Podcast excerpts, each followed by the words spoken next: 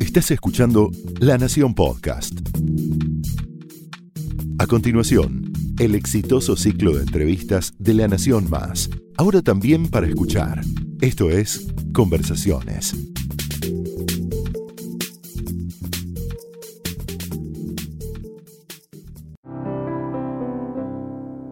Hola, ¿cómo están? Soy Víctor Guita, esto es Conversaciones y hoy nos visita Peter Lanzani. Peter, un placer. Por favor, el conocerte. placer es mío. Hacía tiempo que esperaba conocerte. Me despierta mucha curiosidad y me da mucha admiración tu carrera. Qué bueno, muchas Eh, gracias. Y sin prejuicios, quiero preguntarte por el comienzo de tu carrera, por, por el momento en que estuviste en la usina creativa de Cris Morena, porque entiendo, intuyo, en verdad, que allí aprendiste por lo menos el rigor y la disciplina. Exactamente. Es como entrar en la universidad.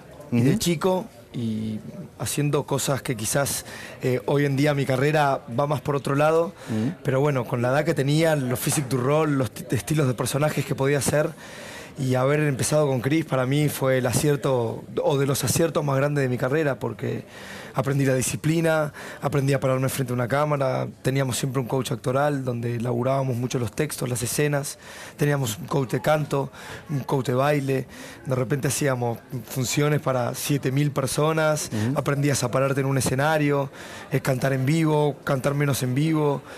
La verdad es que es una formación, es una universidad que para el actor es, es, es muy importante. No sé si hay de, de esas universidades o de esas escuelas como la de Cris acá nacionalmente y si la comparás quizás con el mundo de, de Estados Unidos que tienen así su estructura bastante armada, eh, está buenísimo porque es lo que más se asemeja. Ya en Estados Unidos no estás para una audición y tenés 100 personas atrás que saben lo que tienen que hacer, saben cantar, saben bailar, saben actuar. Y la verdad es que es universidad, me parece que te prepara para el día de mañana, quieras lo que quieras hacer, estés preparado para afrontar el desafío que se te venga por delante. ¿Hubo algún momento en particular eh, en ese periodo en el que descubriste que además del juego escénico, había algo que era el oficio del actor? Sí, eh, quizás el primer año, en 2006, me costaba un poco más, era más una diversión, era chico claro. también. Pero a partir del primero o segundo año de Casi Ángeles me empecé a dar cuenta que, que sí, que había un oficio, que había algo muy, muy interesante, que si uno le metía ganas, garra y trataba de prepararse más y más para, para las adversidades que, que se le iban presentando en, en cualquiera de los formatos, eh, abrías unas puertas que te empezabas a dar cuenta que hay miles más por abrir y, y es un mundo infinito. Así que ahí fue donde siento que empezó a despertar mi, mi pasión por lo, por lo que hago, básicamente. Empezar a disfrutar más y más de, de cada uno de los proyectos y darse cuenta que no hay límites. Quizá una de las cosas, o la primera cosa que me llamó la atención de tu carrera fue cuando decidiste comprar los derechos de Ecus, eh, de Peter Schaffer. ¿Por, por qué hiciste? ¿Por qué tomaste esa decisión? Bueno, me había pasado que eh, por venir del palo de la tele me habían cerrado un poco más eh, las puertas de- del palo del teatro. Yo venía haciendo más musicales, tanto con Criso como después independientes, como Camila o, o casi normales. Y cuando eh, me habían rechazado para poder audicionar, directamente audicionar a una obra de texto, eh, no me gustó mucho porque yo sentía internamente que era un gran paso para mi carrera y para lo que yo tenía ganas de hacer y empezar a transitar un poco como actor. Así que ahí junté ahorros de, que, que había ahorrado en base a los laburos que había hecho con Chris y me compré los derechos de Ecus. Ahora, querías hacer teatro de texto. Eso Quería quiere hacer decir teatro que de había texto. allí una lectura anterior de, de piezas a las que habías accedido. Y sí, sí, había accedido a algunas piezas, Ecus me la habían recomendado y principalmente también en el colegio. En el colegio me la pasé leyendo en inglés y en español Shakespeare, Chekhov, Dostoyevsky. eh, así que siempre me gustó el teatro, siempre me gustó el texto. Eh, nunca había tenido la oportunidad así tan latente y quizás de chico también me faltaba muchísima formación para mandarme.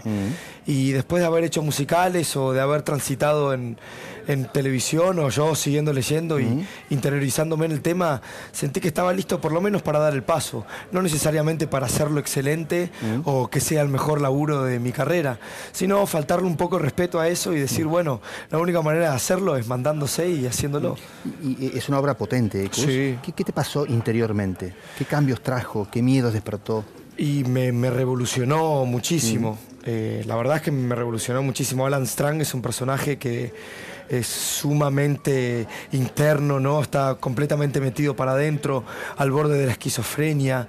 Eh, tenía unas escenas bastante intensas. Fue justo una apuesta muy intensa porque era un cuadrilátero con gente a los 360 grados y no salíamos nunca de escena, entonces el ritmo se volvía bravo, pero eh, la verdad es que tuve la ayuda de una de las grandes maestras de, mi vida, que fue Dalia Necabé, y bueno, Carlos Sorín, que es el director de la obra, pero Dalia supo eh, tocarme las tuercas necesarias para tratar de darme cuenta en dónde estaba parado y qué es lo que tenía que hacer. Y ahí fue donde descubrí realmente que, que, estaba para más, que, podía hacer más.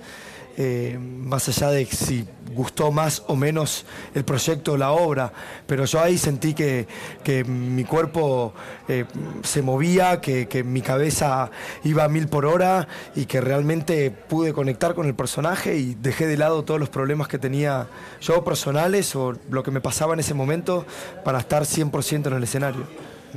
¿Te provocó alguna clase de temor esa experiencia, escénicamente, como actor?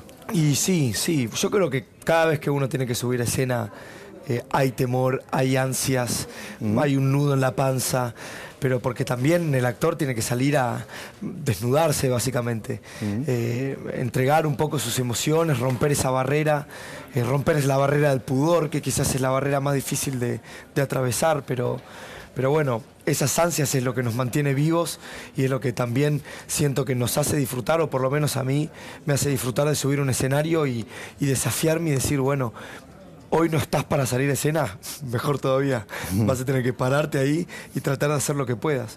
Y ahí, la verdad es que inconscientemente es donde uno empieza a cruzar más barreras, porque estás tan bloqueado que llega un momento, si lo podés lograr, que trascendés, ¿no? Y ahí empiezan a salir las emociones un poco más a flor de piel y más puras, más verdaderas. En 2017, el año pasado, hiciste el emperador Gint hmm. de Ibsen, allí afrontás creo que 14 personajes. 14 personajes. Eh, esto fue un desafío seguramente mayor.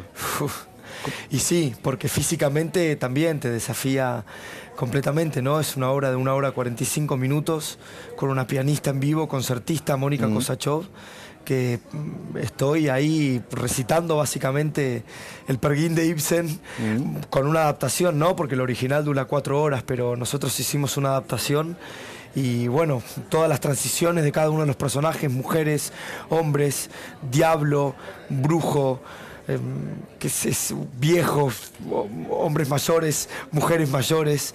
Entonces es, un desafío de la imaginación tratar de transportar al público y de no perderse, ¿no? Porque perderse dos segundos en esa obra solo en escenario no, no tenés a nadie que, te salve o que te, o que te saque de ahí, pero es lindo, es lindo tener ese desafío y, tener que cada vez que salir a escena autoconvencerse de que uno lo puede hacer. Y eso que la obra y los textos los tengo, pero no hay que faltar el respeto nunca. Menos a Ibsen, que es un autor que es bueno, sus textos son maravillosos y no por nada hoy recitándolo, siendo una obra del 1800, eh, la gente sale llorando, porque bueno, está bien escrita, se trata de las cosas simples de la vida y es una enseñanza para mí personalmente y emocionalmente, profesionalmente. Ahora, claro, para vos que sos actor, em, es, una, es un procedimiento natural, pero ¿cómo, cómo se trabaja interiormente o físicamente la composición de 14 personajes. Una suerte de esquizofrenia múltiple. Sí, es, como una esquizofrenia mm. básicamente. Pero es divertido jugarlo.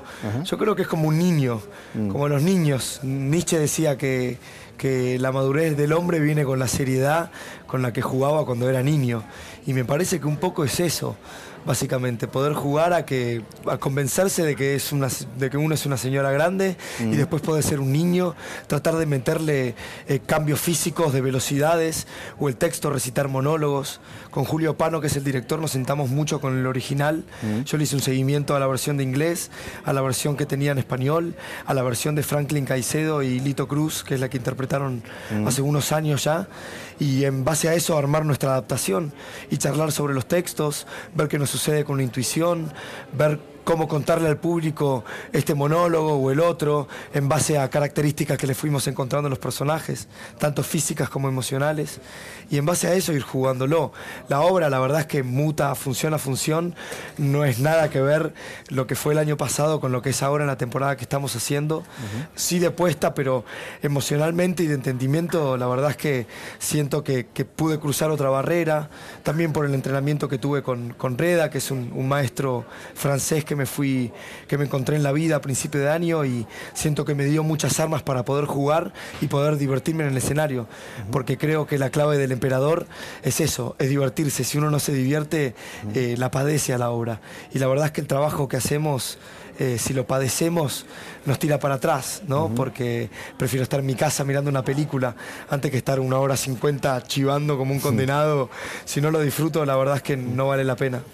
¿Alguno de esos 14 personajes eh, habla más de vos? Em, sí, yo creo que un poco todos, porque habla sobre las emociones normales, simples. Eh, si bien hay muchas características que no tienen nada que ver, quizás el, adolescente Gint es el, atrevido, el que si tiene algo en la cabeza va por ello. Eso me parece que quizás me identifica un poco, pero después eh, estoy tratando de hacer un laburo de no componer un enojo en base al personaje, sino realmente encontrar un punto o en el texto en donde realmente me sienta tocado, enojado y pueda expulsar eso. Eh, es un laburo completamente difícil. Hay funciones que, siento que logro tocarlo un poco más, otras menos. Jamás en la perfección porque es imposible, pero siento que, en ese camino voy aprendiendo mucho y me voy, me voy sorprendiendo mucho a mí mismo. Voy, voy encontrando un montón de cosas que, me gustan, que no, pero en base a eso seguir modificándome y seguir aprendiendo. Que creo yo es la meta más grande que tengo hoy en día. Reda, lo que acabas de mencionar, es el responsable de Matador. Matadero. Matadero, perdón. Es el responsable de Matadero. La obra de teatro físico que haces en el Metropolitan. Exactamente. Eh, ¿Qué, enseñanzas o qué aprendizajes tuviste allí? ¿Allí danzás, bailás de alguna manera? Sí, sí, es, una mezcla de, muchos estilos, ¿no? Es danza contemporánea, es circo, es texto, como si fuese Shakespeare. Shakespeare. Mm. Pero todas improvisaciones nuestras en una búsqueda. Y la verdad es que estar comandado por, por Reda, que es una eminencia, ¿no? Reda en los 70, en los 80 coreografió a Michael Jackson, Madonna, Cher, mm. Laura con Polanski, es recibido el Actor Studio, hizo la apertura del Mundial de Fútbol 98. La verdad es que mm. es como estar con, con un maestro de los maestros, sensible, duro, básicamente estar como en el ejército, ¿viste? Eh, es ir a por todo. A él no le molesta si te equivocas, a él le molesta si no vas a por ello y si cuando terminás la pasada no estás completamente revolucionado, cansado y transpirado, porque quiere decir que no laburaste. Entonces hizo en mí cruzar unas barreras que jamás pensé que iba a poder cruzar. Es un estilo que jamás lo había hecho, porque estar haciendo danza contemporánea en el estilo de Reda, que es un estilo muy particular, no se le puede poner un nombre. Eh, te conecta mucho con el cuerpo, aprendí mucho sobre el lenguaje del cuerpo, a, a funcionarlo con, con el lenguaje textual. Entonces ahí también está el desafío, bailando mientras estás hablando, mientras estás haciendo algo, mientras modificas al otro y le haces alguna frase, alguna palabra, algún movimiento corporal. La verdad es que es una enseñanza 100%. Es algo que jamás había hecho en mi vida y me está cambiando completamente. Y lo vi reflejado en mí, porque la primera etapa que tuvimos de ensayo fue en abril, mm. terminamos, quedamos en que nos íbamos a encontrar en Europa para una segunda etapa, yo en el medio tuve el gallo y lo sentía, Sentía que, tenía otra confianza en mí, sentía que tenía otra seguridad corporalmente para contar quizás un cansancio en el cuerpo o quizás estar más parado para mostrar una seguridad ante otra persona o en el texto, en la seguridad. En Europa tuvimos unos ensayos en Niza y en París, al aire libre, en estudio, y cuando volví agarré el emperador y es otra obra completamente diferente, por la manera de entender los textos, entender los textos para conmigo y volver los propios. Y ahora estamos en una tercera etapa que estrenamos en el Metropolitan y bueno, eh, de acá para arriba, tratar de seguir dejando la obra en lo más alto, tratar de que sigan teniendo sus enseñanzas y escucharlo, escuchar al maestro que tuve la suerte y el honor de que habérmelo cruzado en mi carrera y en mi vida, y tanto profesionalmente como personalmente me, está revolucionando la vida, así que mm. tratando de entenderme a mí mismo dentro de este proceso, que me está costando un poco, pero, mm. pero voy para adelante. A propósito de lo físico, habías hecho em, Fuerza Bruta, un par de intervenciones. Eh, porque evidentemente la puesta en juego del cuerpo es algo que te fascina o que te inquieta o que te trae algún tipo de aprendizaje. Em, ¿Cómo fue aquella experiencia? Y siempre fui muy deportista, toda mi mm. vida. Eh, entrené rugby, toda mi mm. vida y juego al fútbol, juego al pádel, vamos a jugar al vóley, juego al, al vóley, querés ir a jugar al golf, vamos a jugar al golf. Me divierte el deporte, mm. puedo mirarlo y hacer cualquiera. Entonces, eh, cuando me llega la propuesta de Fuerza Bruta, fue muy interesante porque era dar ese escalón, ¿no? Eh, si bien no hice muchas funciones, siempre me recibieron en las dos etapas que hice algunas funciones acá, eh, cuando estaban haciendo hace un par de años, y este verano en Mar del Plata que me llamaron para hacer. siempre estoy predispuesto porque para mí el laburo corporal ayuda mucho al actor.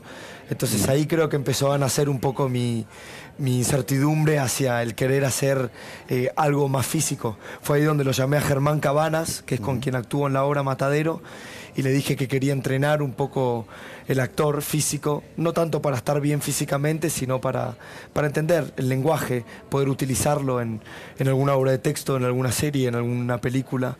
Y después Germán lo trajo a Reda para entrenar él. Eh, me llamaron para probar a ver qué, qué sucedía y en base a dos ensayos nos dimos cuenta que teníamos una pseudo obra de una hora y veinte de corrida. Mm. Teníamos que pulir, teníamos que encontrar un montón de otras cosas, pero por eso hicimos una segunda etapa en, Europa, una tercera acá. Y la mm. obra tiene muchísimo más crecimiento, mm. solo que hay que seguir laburándola, seguir experimentándola y creo que, esa es nuestra próxima etapa. Después del estreno, seguir aprendiendo eh, de la obra y tratar de seguir encontrando nuevas, nuevas cosas.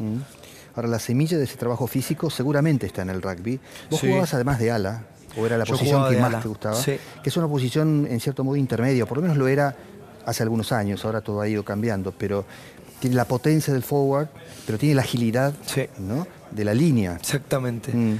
Y me gustaba, me gustaba correr mucho y me gustaba taclear, me gustaba defender el medio scrum, me gustaba estar mm. en la línea, me gustaba empujar con, con los forwards y creo que, ese entrenamiento me, ayudó muchísimo. Bueno, yo siempre pongo mucho el rugby o la, enseñanza que me dejó el rugby eh, para mi carrera, porque el laburo en equipo, el respeto hacia los demás, eh, el siempre esforzarse para llegar un poco más, el, todo ese contacto físico, eh, emocional también que te da el rugby y mm. el deporte.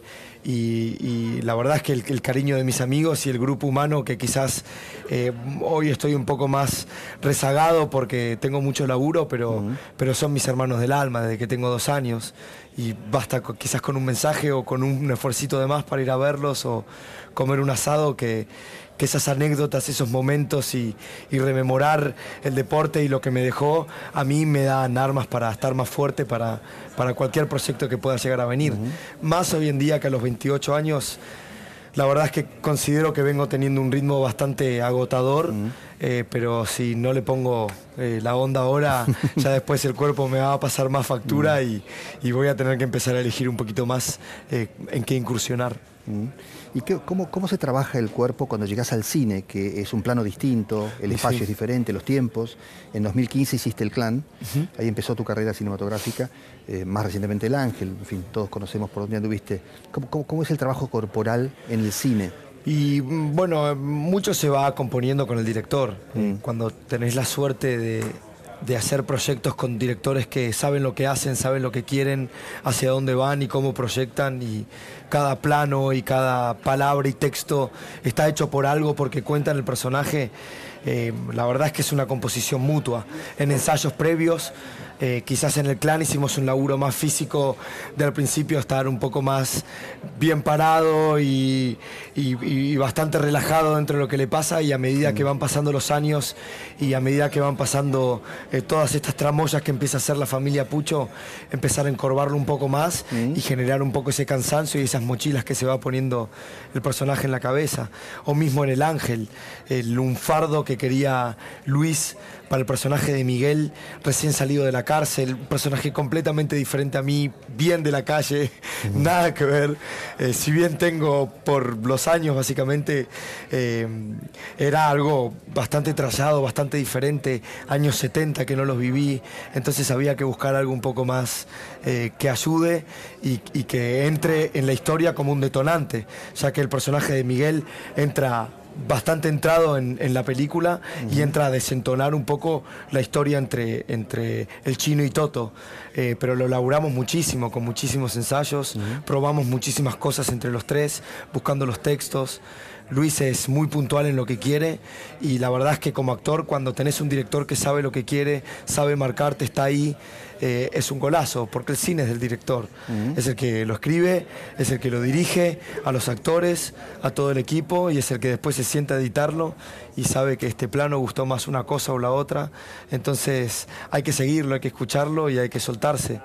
El actor, en, siento yo que en el cine o en la gran mayoría de, de los proyectos que pueda llegar a realizar es como una viola si está bien afinada, tiene que estar bien afinada para que un director llegue y diga, ok, esto es sol, esto es re, esto es mi, y ahora mandate.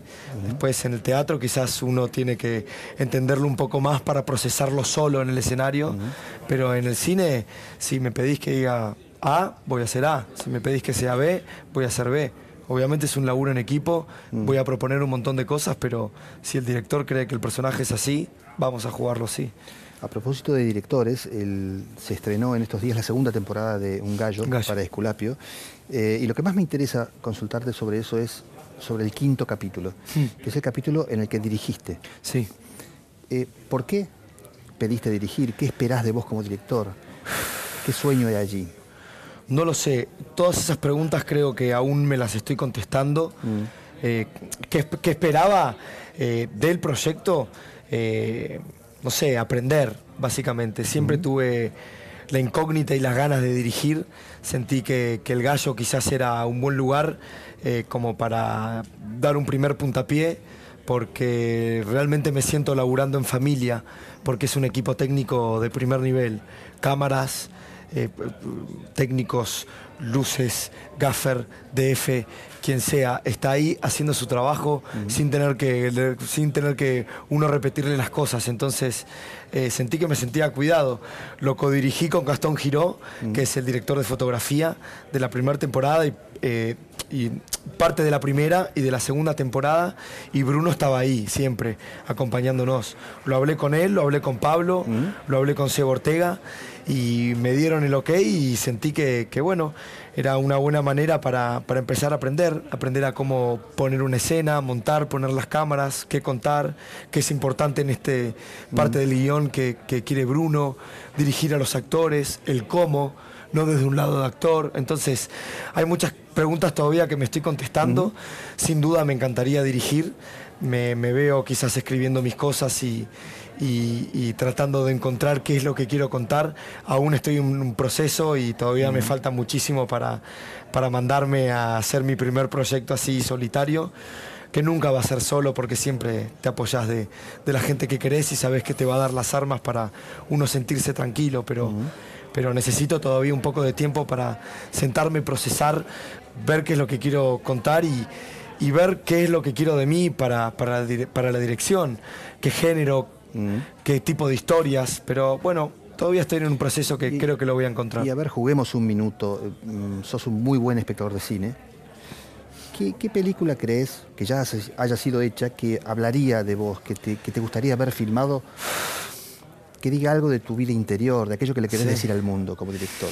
Dos, tres películas que te vengan a la memoria. Hay muchas películas que, que la verdad es que me marcaron mucho y me veo muy identificado. A mí las películas de Scorsese me fascinan y me abren la cabeza de una manera que no lo puedo creer, porque no es una narración convencional, mm. tiene su toque de cine, eh, tiene la magia de, su arte, ¿no? Pero El Aviador quizás es una película que mm.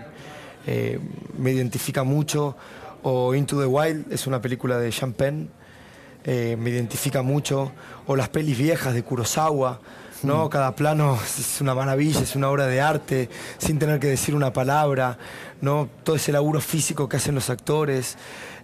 Cuando hay una frase es perfecta, encaja justo. Entonces eh, me voy, siento modificando y, viendo muy revolucionado por, por, muchos directores que me gustan. Por eso también es tan difícil encontrar el estilo de uno, pero creo que me voy guiando un poco más por ahí.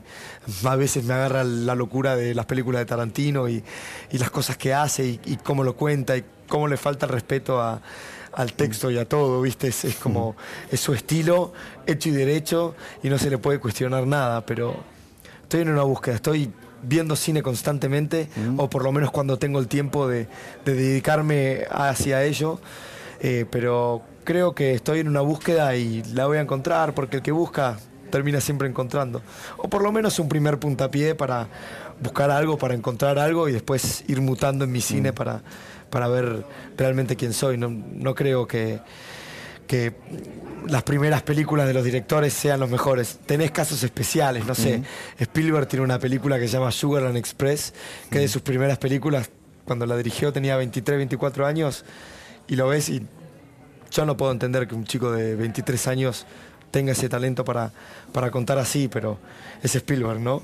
Entonces hay que faltar un poco el respeto, saber que uno no es Spielberg y mandarse a, a tratar de probar, tratar de hacer, pero creo que voy por un camino y lentamente iré encontrando eh, mi lugar dentro de la mm. dirección.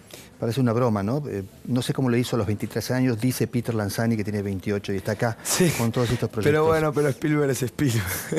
Mucha suerte con eso, con todo lo que tenés delante, que es una buena cantidad de ideas.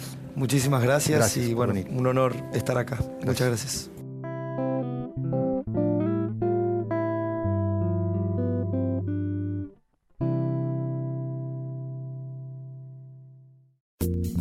Esto fue Conversaciones, un podcast exclusivo de La Nación.